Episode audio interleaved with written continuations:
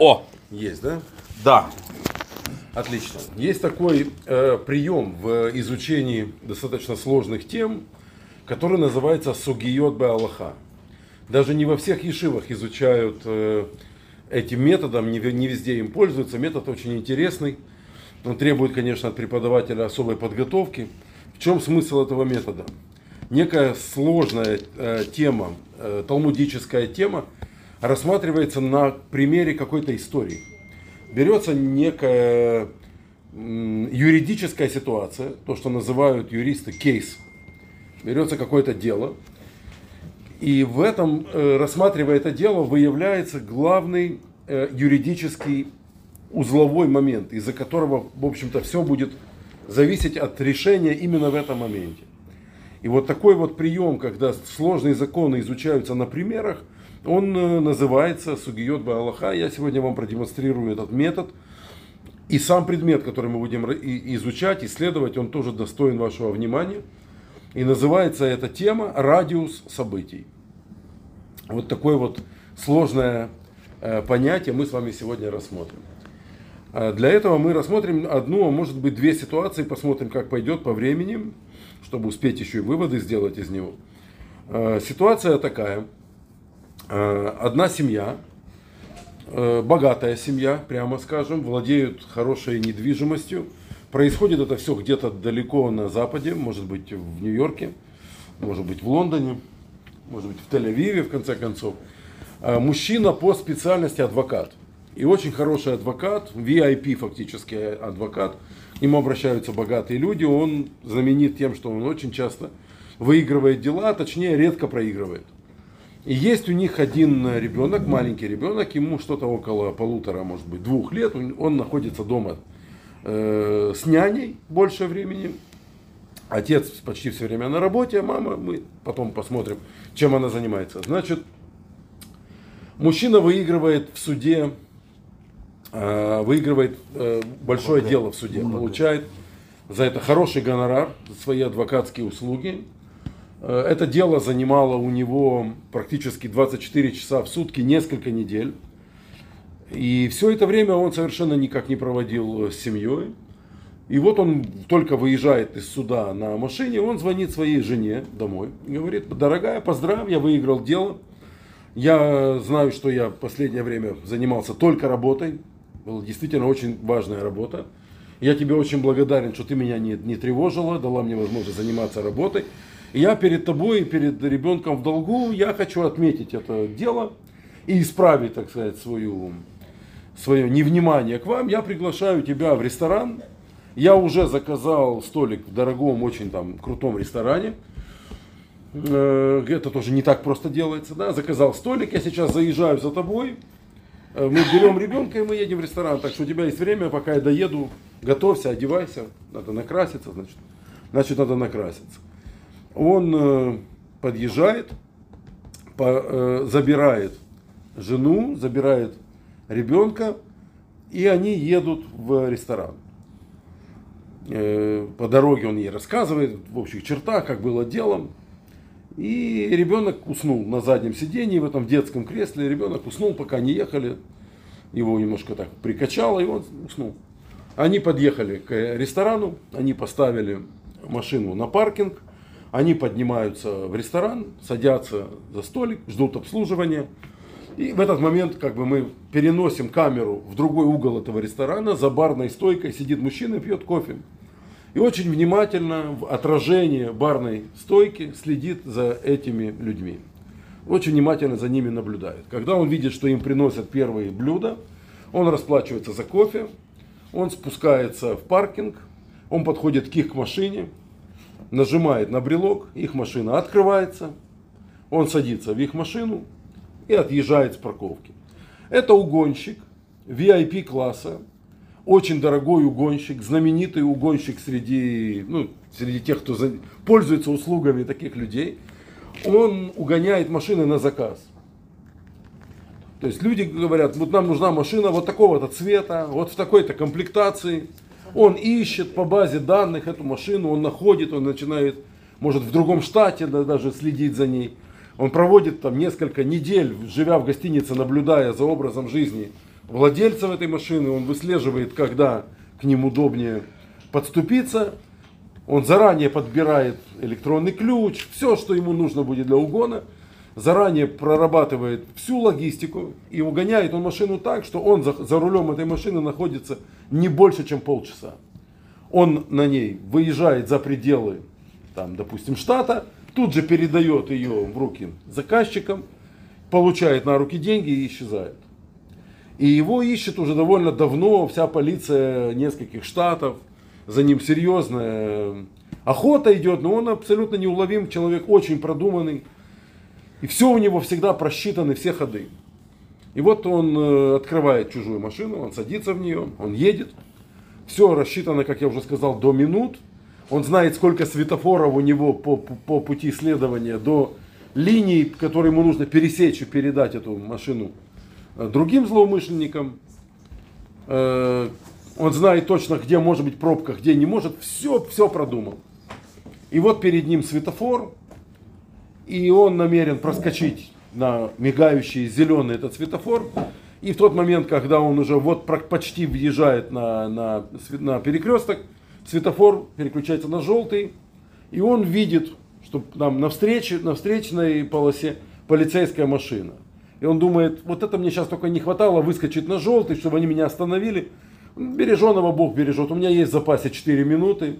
Я могу подождать этот светофор, мне не, лучше не рисковать, не попадаться. Ну вот это какая-то оплошность, какие-то доли секунды, что он не успел проскочить, он останавливается на, на э, перекрестке.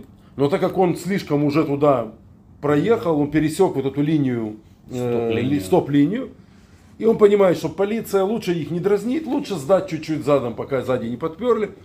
Он оборачивается назад в полоборота, чтобы лучше видеть как бы, обзор.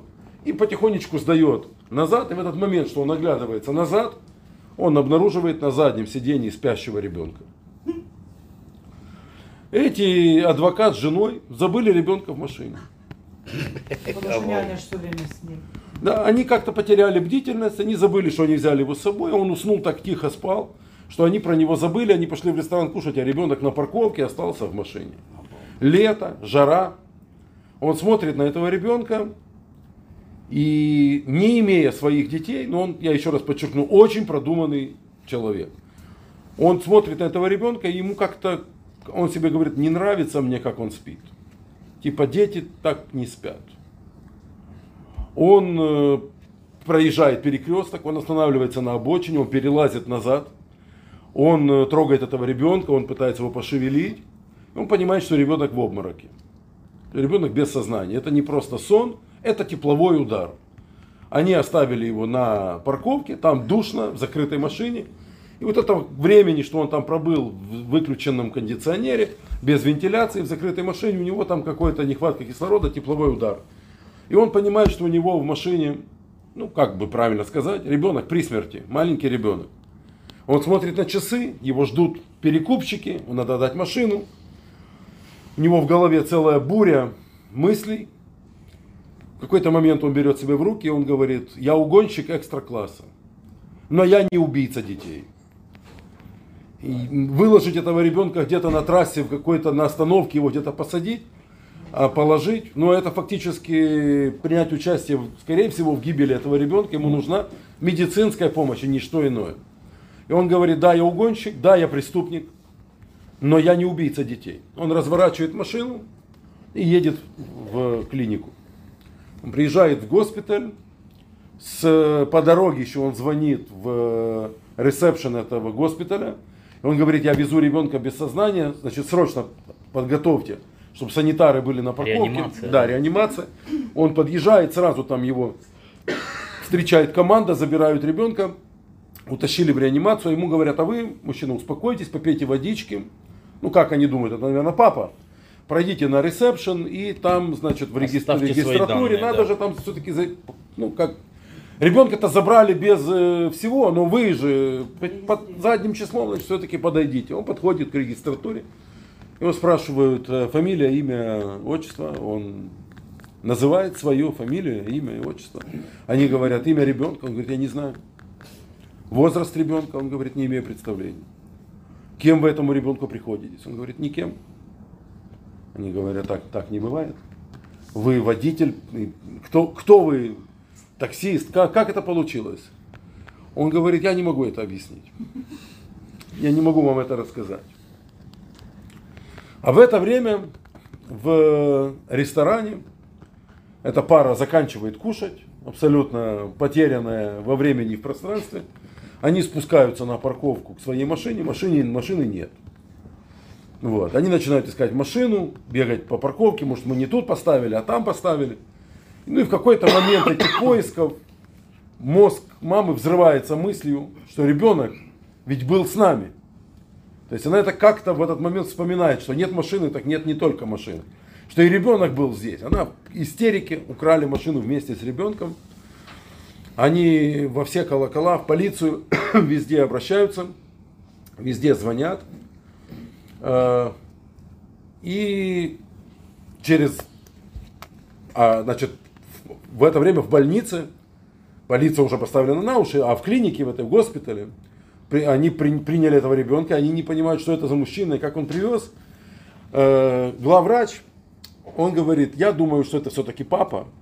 И это видно какое-то такое состояние э, шока, что он ничего не может объяснить, как кого зовут, путается. Наверное, все-таки это папа. Ну, может не папа, может личный водитель, может какой-то родственник семьи. Он явно очень испуган, и поэтому он путается и не может ничего толком сказать. Давайте поступим мудрее. Ну, он в шоке, его можно понять. Он, у него на руках был умирающий ребенок. Слава богу, с ребенком уже лучше. Но мы пойдем другим путем. Он говорит, у нас есть на, на парковке машина, мы сейчас посмотрим номер. И у меня есть возможность по полиции связаться, дать запрос на главный компьютер, и чтобы нам по номеру страховки сообщили данные э, хозяев этой машины. Может, мы выйдем на других родственников, более вменяемых. Они пробивают эту машину по базе, им выдают э, имена людей, вообще не совпадает с тем именем, что он сказал. Э, и есть там какой-то телефон, они звонят, машина зарегистрирована на эту женщину. И пока они бегают там по парковке, ищут и звонят в полицию, им звонок уже из полиции. Вы такая-то, такая-то, да, да, у вас есть такой-то ребенок, боже мой, что, что вы знаете? Ваш ребенок, слава богу, уже, уже лучше приезжайте в такой-то госпиталь, ваш ребенок в реанимационном отделении. У матери там, понятно, уже самые жуткие вещи она представляет. Ну и заодно, значит, э, тут и машина ваша. То есть как бы сразу все нашлось. Они приезжают туда, этот госпиталь. Э, мама сразу, не оттолкнув всех врачей и полицейских, побежала туда прямо в палату. А отец э, вдруг, а он же юрист, он адвокат, он смотрит, какой-то лысый мужчина, очень такой хорошей спортивной форме, сидит на стульчике на ресепшн, он спрашивает, «А кто привез ребенка, вот этот мужчина. Он смотрит на этого мужчину, и как-то его вот этот э, юридический взгляд, сразу как-то он понимает, это же тот знаменитый угонщик, которого ищет, ищет вся полиция штата и даже не одного. Ищет пожарный, ищет милиция. Да, он подходит к этому лысому мужчине и говорит, э, я знаю, кто вы. Вы угонщик машин. Тот говорит, да. Говорит, дайте я пожму вашу руку, чтобы вы привезли моего ребенка сюда. Один вопрос. Почему вы до сих пор здесь? Вы же могли сдать ребенка и уехать. Я вам благодарен, что вы не бросили его где-то по дороге. Вы привезли его сюда. Это очень круто. Но вы же могли давно уже уехать. Он говорит, э, так как этот ребенок, я его обнаружил в этом состоянии. Я решил, что я не уеду, пока не, непонятна его судьба. Я буду тут находиться. И будь что будет, потому что я не убийца детей, чтобы на меня потом ничего не навесили я буду стоять здесь. И адвокат говорит, клянусь, я буду защищать вас в суде. Потому что сейчас же многое всплывет, понятно. Я буду вас защищать в суде. И вот был суд по этому поводу. Мы пока оставим, наверное, открытым это э, решение этого суда, чтобы интрига побыла. Потому что в суде действительно возник очень непривычный для судей вопрос – этот человек, очевидно, злоумышленник, он угнал машину. Но с другой стороны, если бы он ее не угнал, ребенок бы с большой долей вероятности к возвращению водителей, родителей он бы погиб. То есть должны ли мы быть благодарны угонщику за то, что он угнал эту машину именно в это время? Э, как бы, еще раз, я не требую от вас э, ответа, даже считаю, что это было бы, наверное, очень наивно с вашей стороны пытаться угадать. Но хочу, чтобы вы увидели общую ситуацию. Есть преступление, и есть при этом благородный поступок. И явно этот благородный поступок, он не отменяет преступление. Да, он никак не, нельзя сказать, что тот, кто спасает э, ребенка, может иметь право там украсть машину. Дед, Юрий Деточкин все равно же отсидел. в тюрьме. Юрий Деточкин, несмотря, да, да, несмотря на то, что он воровал автомобили, деньги отдавал в детский дом, все равно же в тюрьму верно. А все попал. равно пошел. Совершенно верно. Да, да, да. То есть можно ли сказать, что этот человек не преступник, потому что он нечаянно, мимоходом как бы спасает ребенка? Или, может, его надо вообще наградить?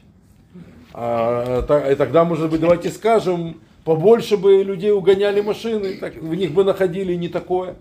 Да, может, это хорошо. То есть тут есть подвиг, тут есть подвиг и есть преступление. И они как будто идут параллельным курсом. Потом они на какую-то секунду как будто пересекаются, эти два события. И снова расходятся, потому что угон это угон, а спасение ребенка это совсем другое. И этот вопрос судей поставил в тупик. Настолько, что они прям не знали, какое решение принять. Э, Спас их судья, который в юности учился в Ешиве. Судья, еврей по национальности, из религиозной семьи, который учился в Ешиве, изучал талмудическую юриспруденцию. И вот его решение очень здорово помогло в рас- раскрытии этого сложного, реально очень сложного кейса. А параллельно я вам расскажу еще один кейс, еще одно совершенно другое дело, которое имеет точно такой же принцип решения. Э, Значит, э, в Израиле нет э, бытовых газопроводов. То есть труба желтая, которая бы вела к каждому дому или каждому подъезду, вы никогда не увидите. В полуподвальном там, или подвальном помещении жилого дома или в специальном колодце, выко- выкопанном таком резервуаре возле дома, находится как бы хранилище газовых баллонов, они подключены к квар- квар- квартирам. Каждая квартира имеет несколько баллонов, и идет таким образом там счетчик, учет, сколько ты тратишь э, газа. Э, Поэтому есть несколько фирм, поставщиков газовых баллонов. Это большие баллоны, их привозят, их загружают в специальный контейнер возле дома. Их, в принципе, так и не видно особенно. Вот. И жильцы пользуются этим газом, когда баллон закончился, они привозят новый, они за этим следят. Есть несколько фирм, которые перевозят на специальных таких грузовичках с манипулятором, с такой рукой, перевозят эти баллоны, баллоны с газом. Э, И есть склады, склады баллонов, пустых, полных, которые этим фирмам принадлежат, где у них происходит ротация, где пустые наполняют, полные развозят и так далее. И это как бы все одно. одно. Во-вторых, надо не забывать, что на север Израиля это, это территория очень близкая к Ливану и Южной Сирии. Нередко в случае различных конфликтов между Израилем и террористической организацией э, Хизбалла э, происходили обстрелы с территории Ливана и Сирии, ракетные удары по территории Израиля. И вот в один из таких конфликтов, если я не ошибаюсь, в 2003 году, Ливанская война. Э, Два злоумышленника, жители севера Израиля. Один еврей, а другой араб. Они друзья. Они, их объединило общее дело. А общее их дело в том, что кто что плохо лежит, уже быстро не лежит. Значит, они быстренько успевают все подчистить, что где плохо находится. И вот эти два злоумышленника, у них гениальный план. Когда опять будет воздушная тревога, будет ракетный удар с территории Ливана, мы возьмем, значит, все попрячутся в бомбоубежище, будет сирена, все спрячутся в бомбоубежище, а мы сядем на твой грузовичок, а у тебя же есть такой грузовичок, мы поедем вот туда, на вершину холма, Э, на вершине холма за колючей проволокой. Склад этих баллонов, пас-газ называется. Мы туда поедем, выбьем ворота, никто не заметит, потому что рвутся ракеты, р- разрушения так или иначе происходят. Никто не обратит внимания, что мы разбили ворота. Мы сломаем ворота, мы заедем туда. И пока сирена, пока тревога, у нас есть минут 15, мы наворуем этих полных баллонов и увезем их на твоем грузовичке с холма, спрячем там в гараже, а потом мы их потихонечку продадим там по, по деревням разным частным владельцам. Гениальный план. Мы с тобой заработаем там огромные по их представлению деньги. И вот они дожидаются очередного сигнала воздушной тревоги, реально все прячутся, остаются на, на поверхности только такие службы, как пожарная, полиция, это очень несколько экипажей, которые патрулируют все время в движении, находятся. А так все попрятались э, в бункеры, в бомбоубежище. Кроме этих двоих, они на этом грузовичке, он у них уже был, стоял на готове, стартуют на вершину этого холма, пробивают эти ворота и быстренько воруют эти баллоны. И успевают, э, нужно сказать, довольно много полных баллонов наворовать. Там было приготовлено на вывоз какое-то количество, и они прямо не по одному баллону, а прямо целыми вот э, лотками как бы эти баллоны погрузили на грузовик и удрали оттуда. Как только они выезжают с территории этого газового хозяйства, прямо туда, в это газовое хозяйство, в этот склад, прилетает ракета из Ливана, и там происходит взрыв. В это время в бункере, как там говорилось, в это время в замке у шефа, да. в этот момент в бункере сидит э, начальник округа ПВО этого района, и ему через сейсмодатчики, через различные другие системы внешнего наблюдения, он-то под землей со своей командой э, программистов, ракетчиков, ему говорят, попадание ракеты, то есть ПВО не сработало, попадание ракеты в вершину холма. Что у нас на вершине холма? Газовый склад. Он говорит, «Э, ну-ка, очкарики, там, посчитайте мне, какая там должна была детонация произойти. Они просчитывают, говорят, вау, то есть, если там есть хотя бы сотня полных баллонов, детонация должна быть вот такой-то силы, то есть ударная волна должна была образоваться такая-то. Он говорит, силу разрушения мне посчитайте от эпицентра. Это все в бункере происходит. Они говорят, к прискорбию должны сообщить, что вот этого вот городка, там рядом городок, на 10 тысяч населения, такой поселок городского типа, его, по всей видимости, уже нет на карте. Его должно было смести просто с холма этой взрывной волной. Он говорит, да, прискорбно. То есть не доглядело ПВО, такое попадание прямо в яблочко. И он звонит по внутренней связи мэру этого городка, который тоже находится в бункере под мэрией. И он говорит, ну как у вас там? Он говорит, обстреливают, мы слышим, как над нами рвутся ракеты. Он говорит, ну что, я тебе хочу э, сообщить тебе новость, ты больше не мэр города. Тот говорит, в каком смысле? Он говорит, ну нет больше этого города, которого ты мэр. люди вылезут из бомбоубежища, а города нет. Тот, да ладно, это какой-то розыгрыш, шутки. Тот говорит, нет, взорвалась эта газовая станция. Говорит, а елки, не может быть такое. Сам этот мэр не верит, что такое возможно. Он звонит по рации начальнику полиции. Они все в одном бункере сидят. Он говорит, ну у тебя есть какие-то патрульные машины на поверхности? Он есть, говорит, четыре экипажа. Он, свяжи меня с кем-то из них. Говорит, ну как там ребята? Он говорит, ну там, да, попало несколько ракет. Он говорит, как город? Ну город стоит. Он говорит, точно, да как точно? Я еду по нему, город есть. Он тогда опять этому начальнику ПВО говорит, увольняй своих очкариков, ботанов, программистов, они неправильно считают. Потому что город на месте. Начинается как бы перепалка, как вы считаете, когда мы правильно считаем. В общем, как вы уже поняли, ошибка в том, что баллонов полных не было в таком количестве и нечему было детонировать. И начальник полиции, э, ему говорят, что если бы там были баллоны, они бы взорвались. То есть баллонов, получается, не было. Он говорит, знаете, мне что-то это как-то, мне это все смущает. Ну-ка, два экипажа туда, к, к, к этому холму, посмотрите, что там на, на территории этого газового хозяйства происходит. Два, два экипажа едут туда и встречают этот грузовичок, который во время воздушной тревоги, когда никого не должно быть, везет эти баллоны. И этих двоих э, э, Кису Воробьянинова и Остапа Бендера арестовали, да, и они предстали перед судом. На суде всплыли все детали. И снова возник вопрос, может быть этим двум воришкам дать премию? Они спасли город. Если бы они не украли баллоны, полные из газа, была бы детонация, был бы жуткий взрыв, и снесло бы целый город. Так может им медаль дать? Хотя бы одну на двоих? А, а с другой стороны медаль за что? За то, что они украли? Они разве хотели кого-то спасать, когда крали? У них была такая идея кого-то спасать? Не было такой идеи. Так может быть тогда так, пусть отсидят свое, а потом выйдут, получат медаль. Медали. Да. Ну, потому что это, это одно, а это другое. Кража это кража. А героический поступок это совсем другое. Так давайте не будем смешивать жанры.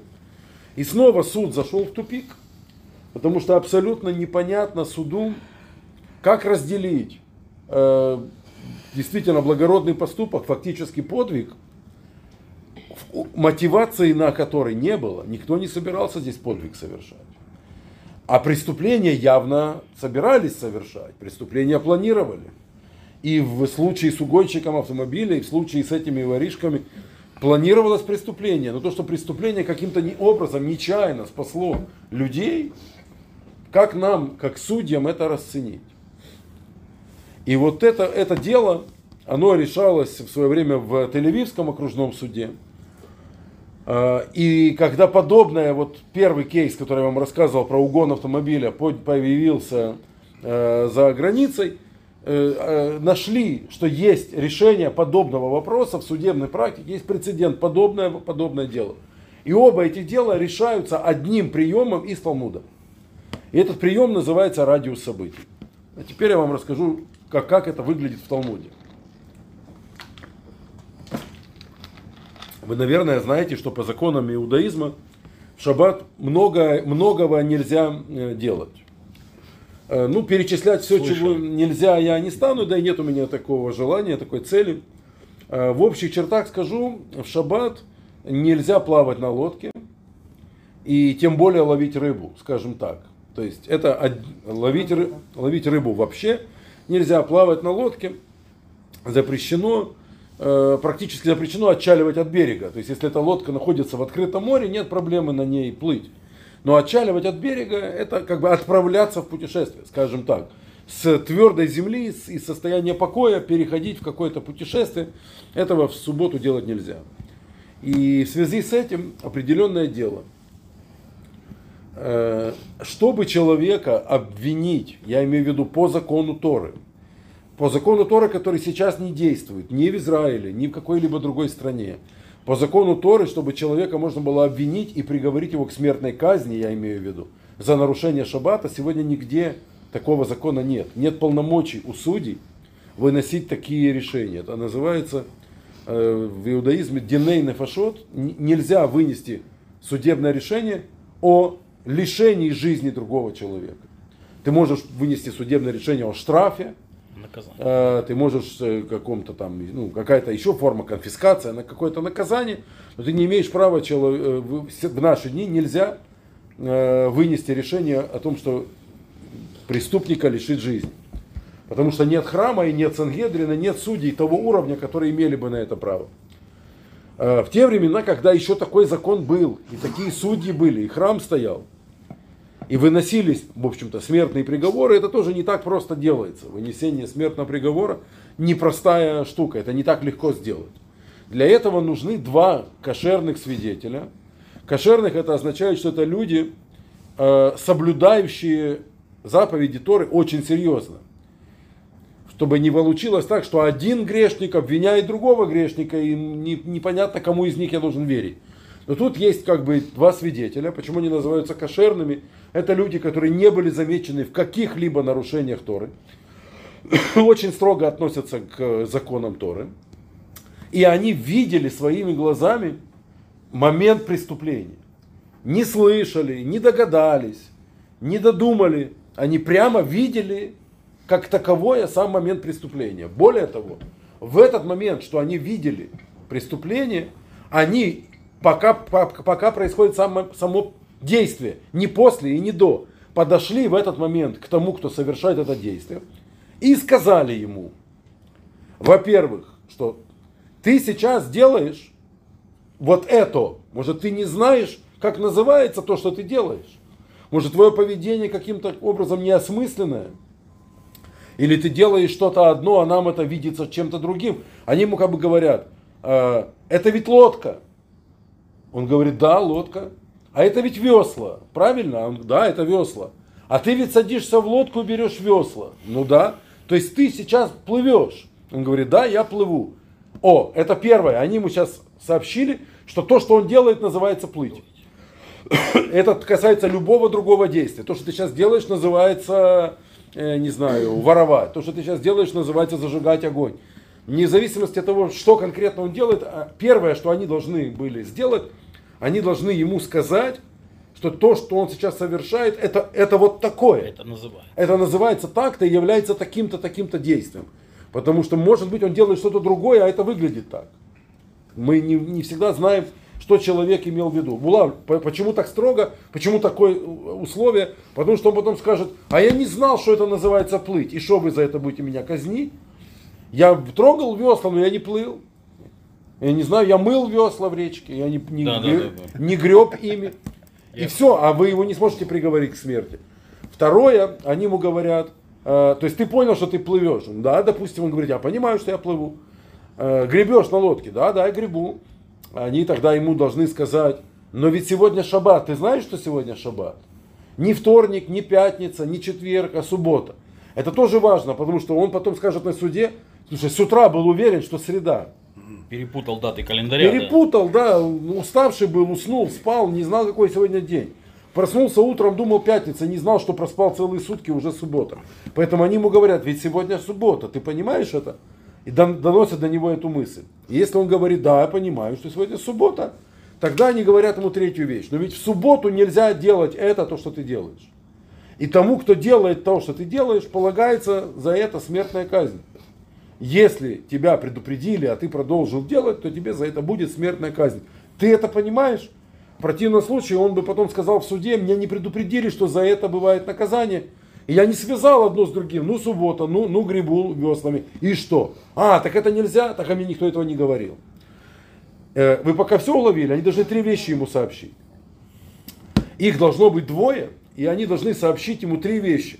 Что действие его попадает под определение, что сегодня шаббат, и что в шаббат нельзя совершать это действие, какое попало под определение.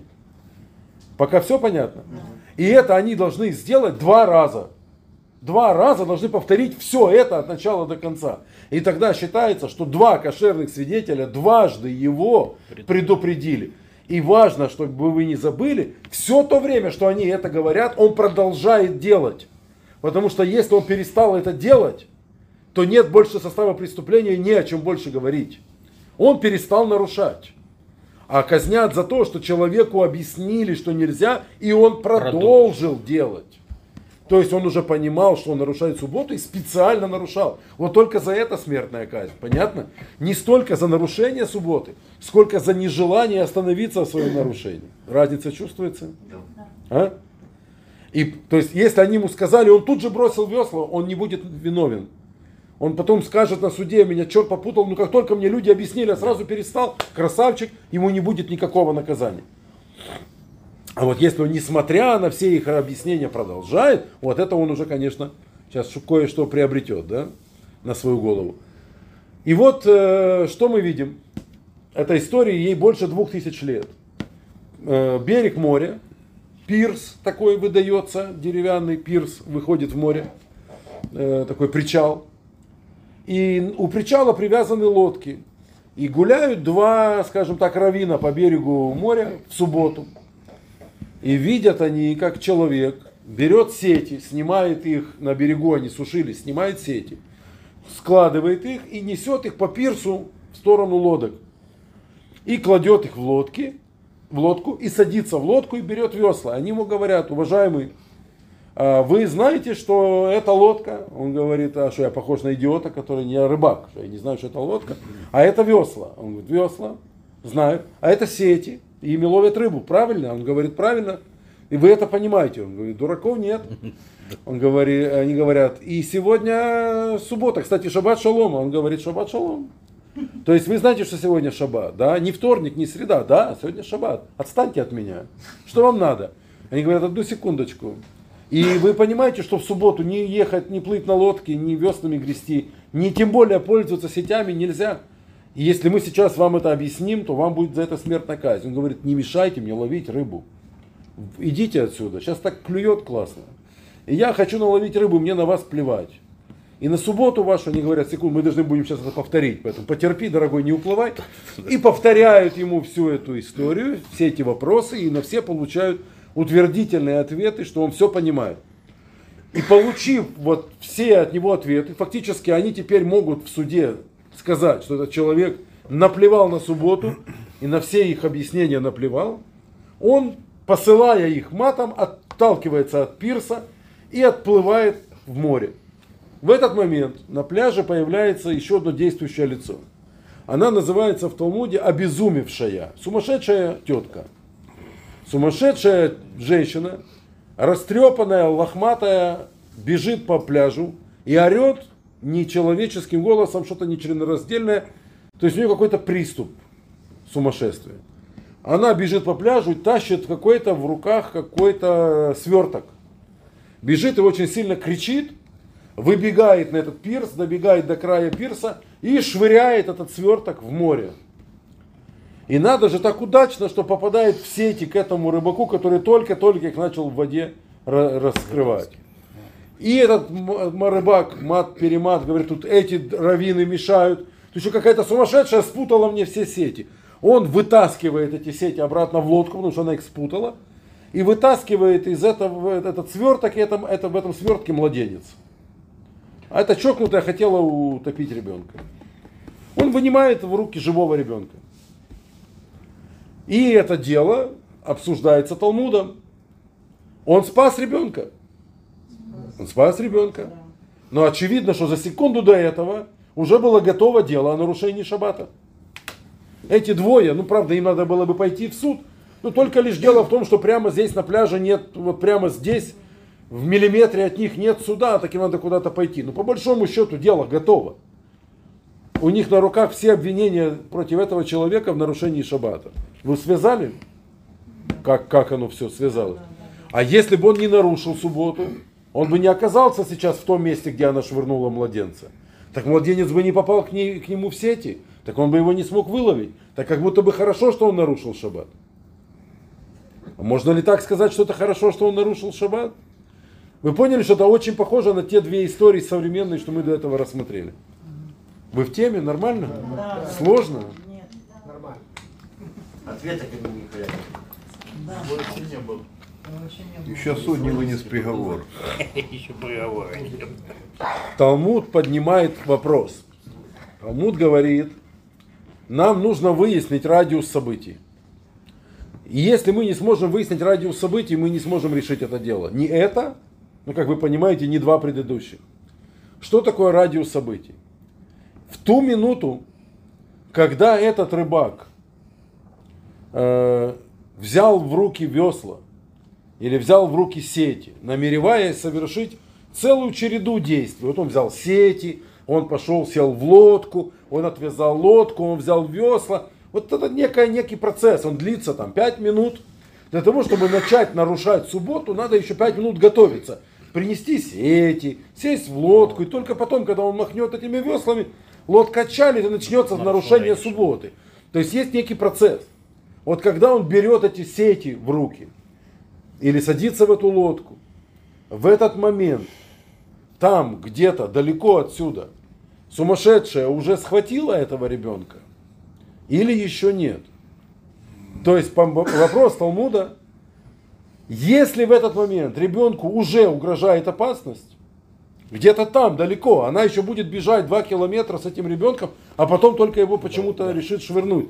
То есть, но в ту секунду, когда э, этот рыбак, ничего не зная об этом, берет в руки э, там, гранату, да, вот это св- да. свое приспособление, там, сети, весла для нарушения шаббата, он что-то взял в руки, не, некий, некий предмет, если ребенку уже угрожает опасность, то нарушение шаббата этим рыбаком находится уже в радиусе событий, которые мы назовем спасение ребенка. То есть мы можем сказать, что Бог специально отправляет этого рыбака спасать ребенка, и тогда этого рыбака мы не будем судить за нарушение субботы, будем считать, что это все в, цел, в целом был Божий промысел. При условии, еще раз, что когда рыбак берет в руки весла, например, ребенку уже угрожает опасность. Но если выяснится, что рыбак себе спокойно плыл на рыбалку, ребенку в этот момент там где-то далеко ничего не угрожало, угроза появилась позже – к тому моменту, когда возникла угроза, рыбак уже два часа рыбачит, то тогда рыбак идет за нарушение шаббата, и никаким образом нельзя будет сказать, что Бог его приготовил сюда специально для спасения этого ребенка. Потому что невозможно сначала приготовить спасение, а потом только ребенку надо было спасаться. И это термин Талмуда называется радиус событий. Э, И отсюда вот как раз решение суда. Если вы сможете сопоставить, она где этого ребенка схватила? На рынке. Схватила чего-то, чужого ребенка и побежала. В котором часу это было? В таком-то. А вы, товарищи раввины, которые по пляжу гуляли, в каком часу видели рыбака? В таком-то. Сравнивают это время. И что мы говорим? Там, допустим, мы говорим, а, рыбак все же был первый. Он сначала решил рыбачить. А ребеночек еще спокойно лежал у себя, у мамы в коляске. Тогда рыбак идет по статье нарушения шаббата. Никакой он не спаситель, он просто нарушитель шаббата. И так э, случилось, что он еще и спас. Ну, не, мы ему не снимаем вину за нарушение шаббата. Да? Но если выясняется, что, как мы уже сказали, что вначале все-таки безумная схватила младенца, а уже через 2-3 минуты рыбаку приходит в голову безумная мысль порыбачить, то это Бог его направляет и готовит встречу здесь с сетями, чтобы ловить этого ребенка, потому что уже понятно, куда Богу-то понятно, куда его несут. Именно это решение талмудическое применя- применяет в Тель-Авивском окружном суде э, юрист. И потом это решение этого юриста находит американец в решении э, дела по угону автомобиля. Что в окружном суде э, и с в- в- ворами, которые украли баллон из газа? Они сопоставили момент начала э, ракетного обстрела, когда начался ракетный обстрел. То есть, когда эту ракету, которая упадет потом на склад, привезли бандиты, террористы, и расчехлили ее и поставили ее в ракетно-пусковую установку на территории Ливана. То есть, когда появилась угроза, что взорвется, э, то есть еще никто не знает, но Богу-то известно, что эта ракета попадет в это газовое хозяйство и будет взрыв, который этот город снесет. Ракету уже привезли. Да? Этот принцип называется в Талмуде принцип выпущенной стрелы. Когда человек натянул лук, выпустил стрелу и выпустил уже, она уже летит. И в эту секунду говорит, ой, ой, извините, я не это имел в виду. Ну, слушай, надо было раньше, тип- ее уже ничем не остановить. Да? Она прилетит и достигнет цели. И поздно передумывать.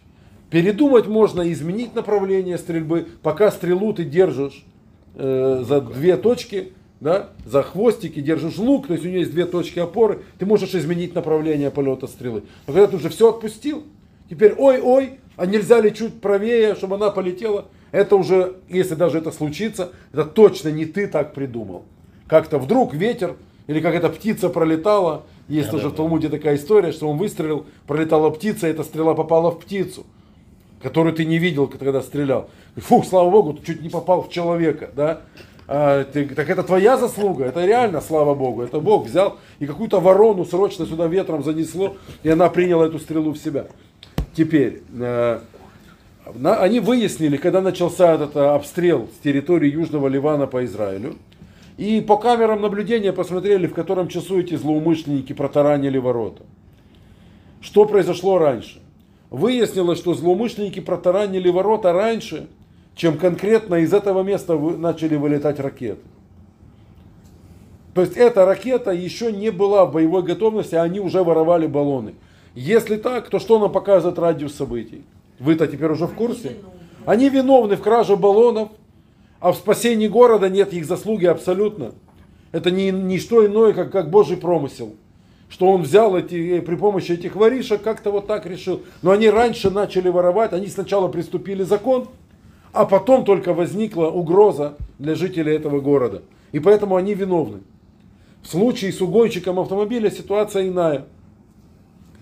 К чему пришел этот э, американский адвокат, который защищал э, в суде похитителя своего автомобиля и спасителя своего ребенка? Когда этот преступник нажал на брелок и открылась чужая машина, ребенку уже угрожала опасность, он уже был без сознания.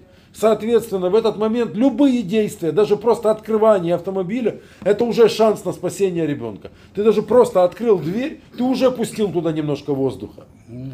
Хоть ты даже не поехал бы даже в больницу, это уже бы рассматривалось как э, некие действия, направленные на реанимацию этого э, ребенка, потому что он там именно из-за нехватки воздуха, из-за перегретости салона и так далее, он там погибает. И поэтому этого э, угонщика автомобилей полностью оправдали. Потому что угон автомобиля совершался уже в тот момент, когда ребенка мог спасти только угон автомобиля. Ничто иное его спасти уже не могло. И поэтому угонщик не виновен, потому что его угон находится в радиусе событий. Уловили? Я ведь не для того, чтобы как-то вас э, просто повеселить, да, или там порадовать интересной историей, вам рассказал эти три довольно интересные, ну и вообще запутанные истории. Жизнь. В них есть э, не просто практический смысл, утилитарный смысл. Оказывается, само понятие радиус событий играет важнейшую роль в нашей с вами жизни. И для понимания этого я вас помучаю, расскажу вам еще одну историю.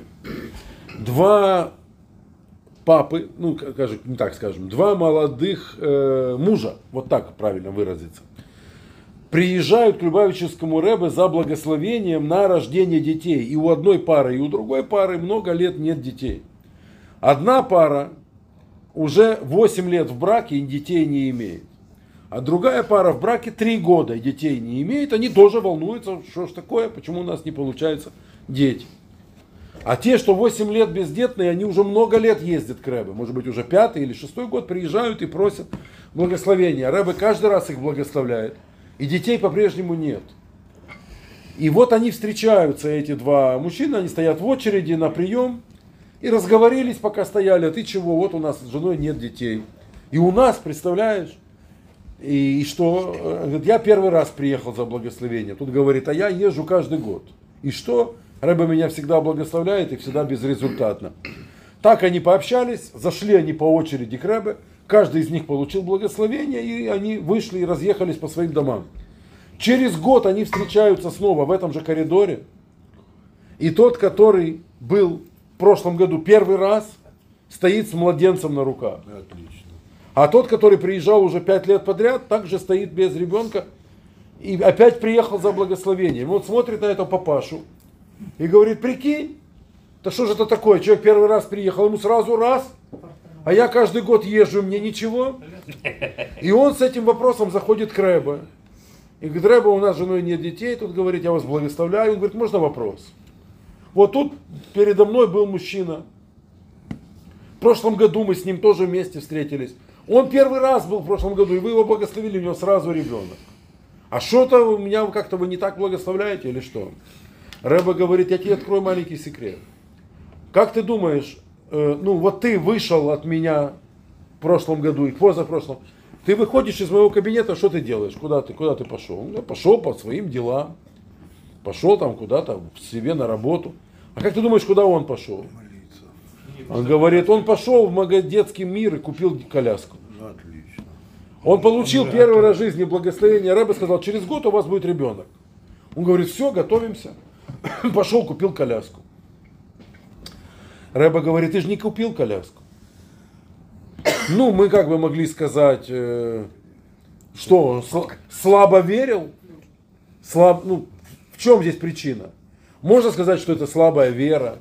Можно сказать, что он не сделал сосудов для благословения. Так тоже можно, тогда так объясняет хасидизм. Но с точки зрения сегодняшней темы талмудической, о кото- которую мы с вами рассмотрели, не, он не создал радиус, он не сделал события. И не появился радиус событий. И то есть, если я реально считаю, что благословение Рэбе это событие, то я должен поместить в это событие все необходимые вещи. То есть покупка коляски должна быть моментально подтверждение того, что это событие серьезное. Не знаю, до- доходит мысль или не доходит. Приведу пример. Э, И будем потихонечку финишировать. Если вы принимаете решение, ка- какое-то очень кошерное решение, вы решили что-то делать очень правильное, что-то делать для Творца, что-то делать для, для людей. Ну, не, не хочу как бы слишком пафосно говорить, но это святое решение. Вы приняли реально какое-то святое решение. Это трудно было для вас. Вы долго не решались себе как бы дать такую вот внутреннюю установку. С сегодняшнего дня вот так вот я делаю. Или с сегодняшнего дня с этим покончено, больше так не делаю никогда. Не было да, такого раньше. Вы давно собирались но пока еще не принимали. И вот сегодня вы решили принять такое решение. Это событие. И оно, долж- оно должно создать радиус. И в этом радиусе должно оказаться действие какое-нибудь, связанное с тем, что вы только что решили. И если решил человек э, с завтрашнего дня, знаете, есть такой пример один, я не буду выдумывать, я вам приведу конкретный пример. Человек получил зарплату. Вы знаете, что от зарплаты надо десятую часть отделить на благотворительность. А, Ну, он, допустим, условно, не знаю, сколько он получил, это его деньги я не считал, но это реальный случай. Может, он получил 5 тысяч, а может быть 10 тысяч. Ну, если 5, то 500, а если 10, то 1000, значит, в десятину, да? А этот человек говорит, а я положу в десятину 5 тысяч. Он берет 5 тысяч, кладет их в конверт. Вот, допустим, это происходит сегодня. У нас сейчас месяц идет, июнь. Он пишет на этом конверте. Июнь идет сейчас, правда? Он пишет на конверте. Десятина за июль 2021 года. 5000 гривен положил туда, заклеил, написал, что это июль и спрятал в тумбочку. Что он сделал сейчас? Он говорит Всевышний. Я как будто, как будто бы уже авансом, я тебе верю, он говорит Бог. Я тебе В верю. Я хочу, я хочу в июле получить 50, тогда это будет твое. Понятно? То есть я приготовил.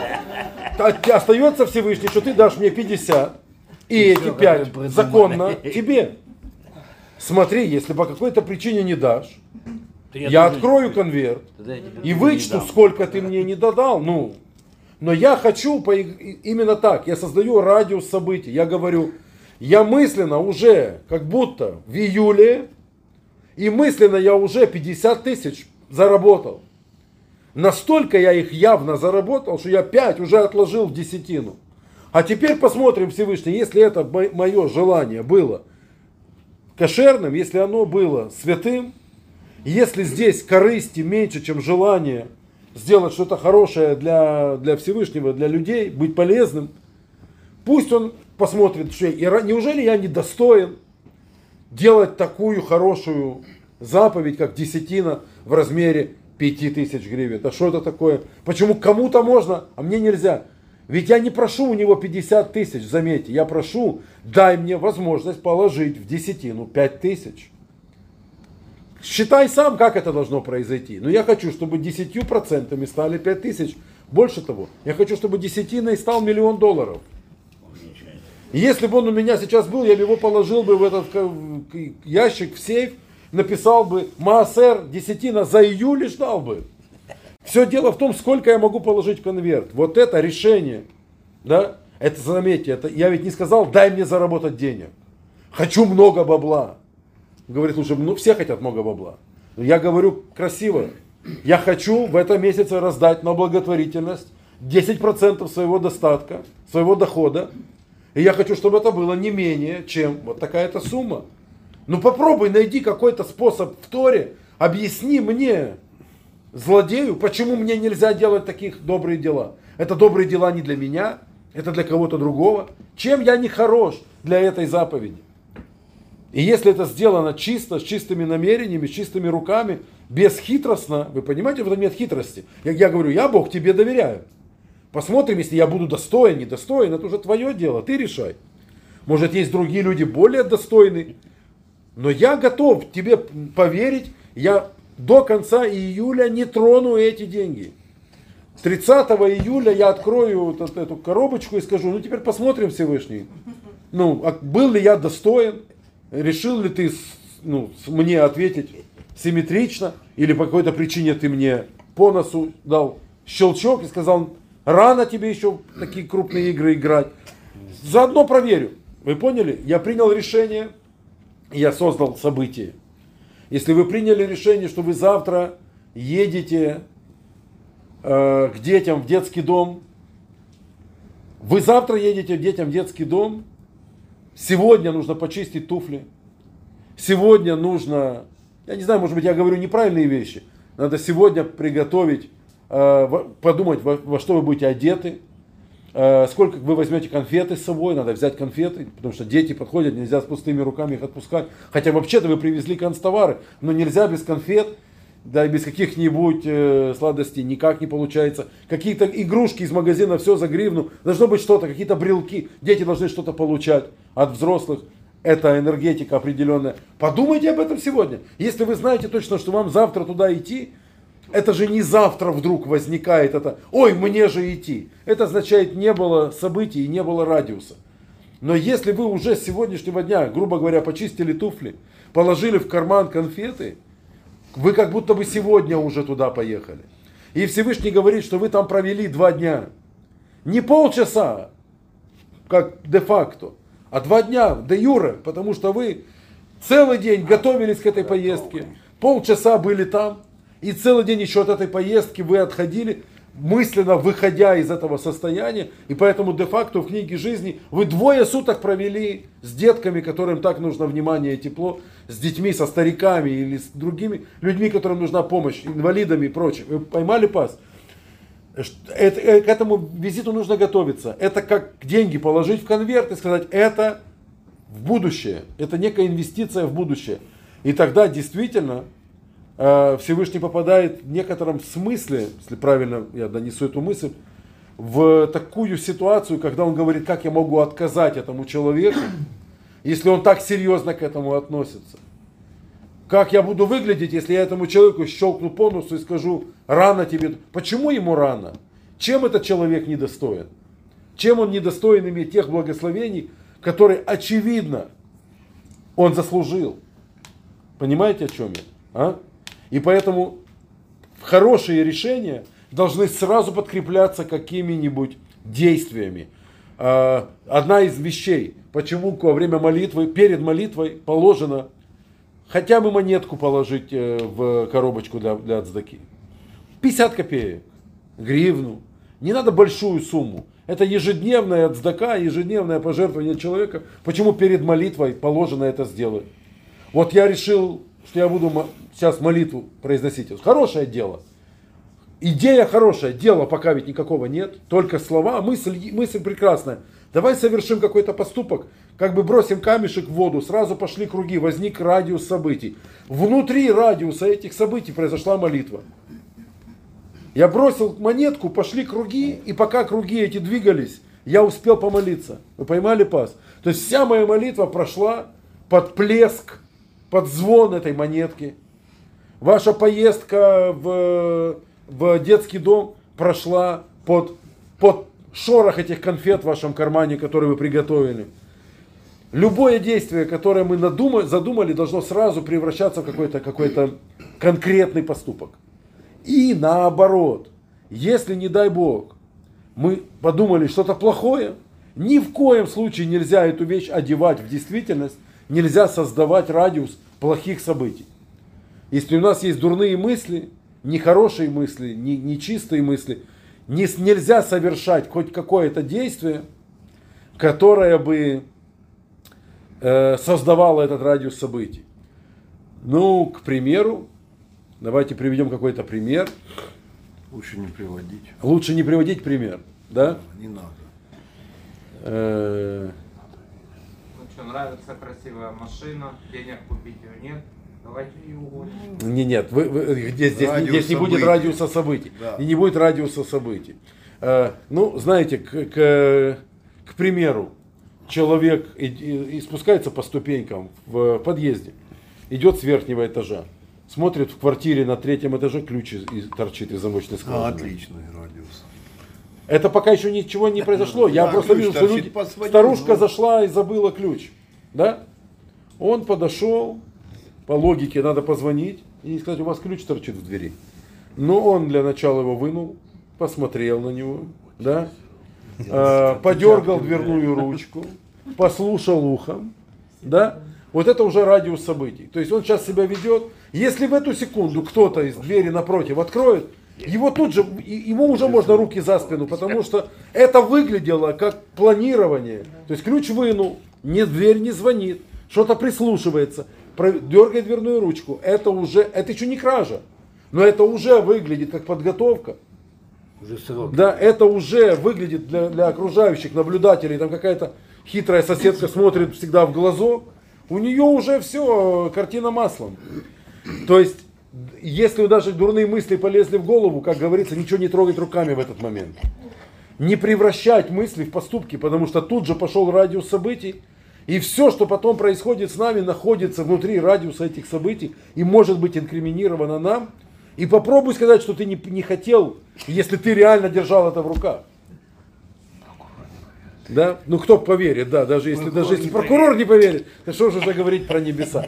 Поэтому я желаю вам, чтобы ваши мысли, э, хорошие, добрые мысли почаще посещали вашу голову, чтобы все ваши добрые поступки происходили в радиусе э, хороших событий, и чтобы для отрицательных мыслей никогда не появлялось камешка брошенного в воду, чтобы дурные мысли не создавали радиусов событий, и чтобы Творец на вашем святом пути, так как вы делаете великие и очень прекрасные святые дела, чтобы вы были проводниками божественного света, вы были теми людьми, которые открывают дверь машины там, где кто-то задыхается, а, дверь в конце туннеля, где для кого-то кажется, что там тупик, чтобы вы были тем проводником, который в нужное время оказывается в нужном месте, находясь в радиусе, радиусе событий, приносит этому миру исправление, приносит людям облегчение в этом безумном, безумном, еще раз безумном мире. Спасибо за внимание. Потом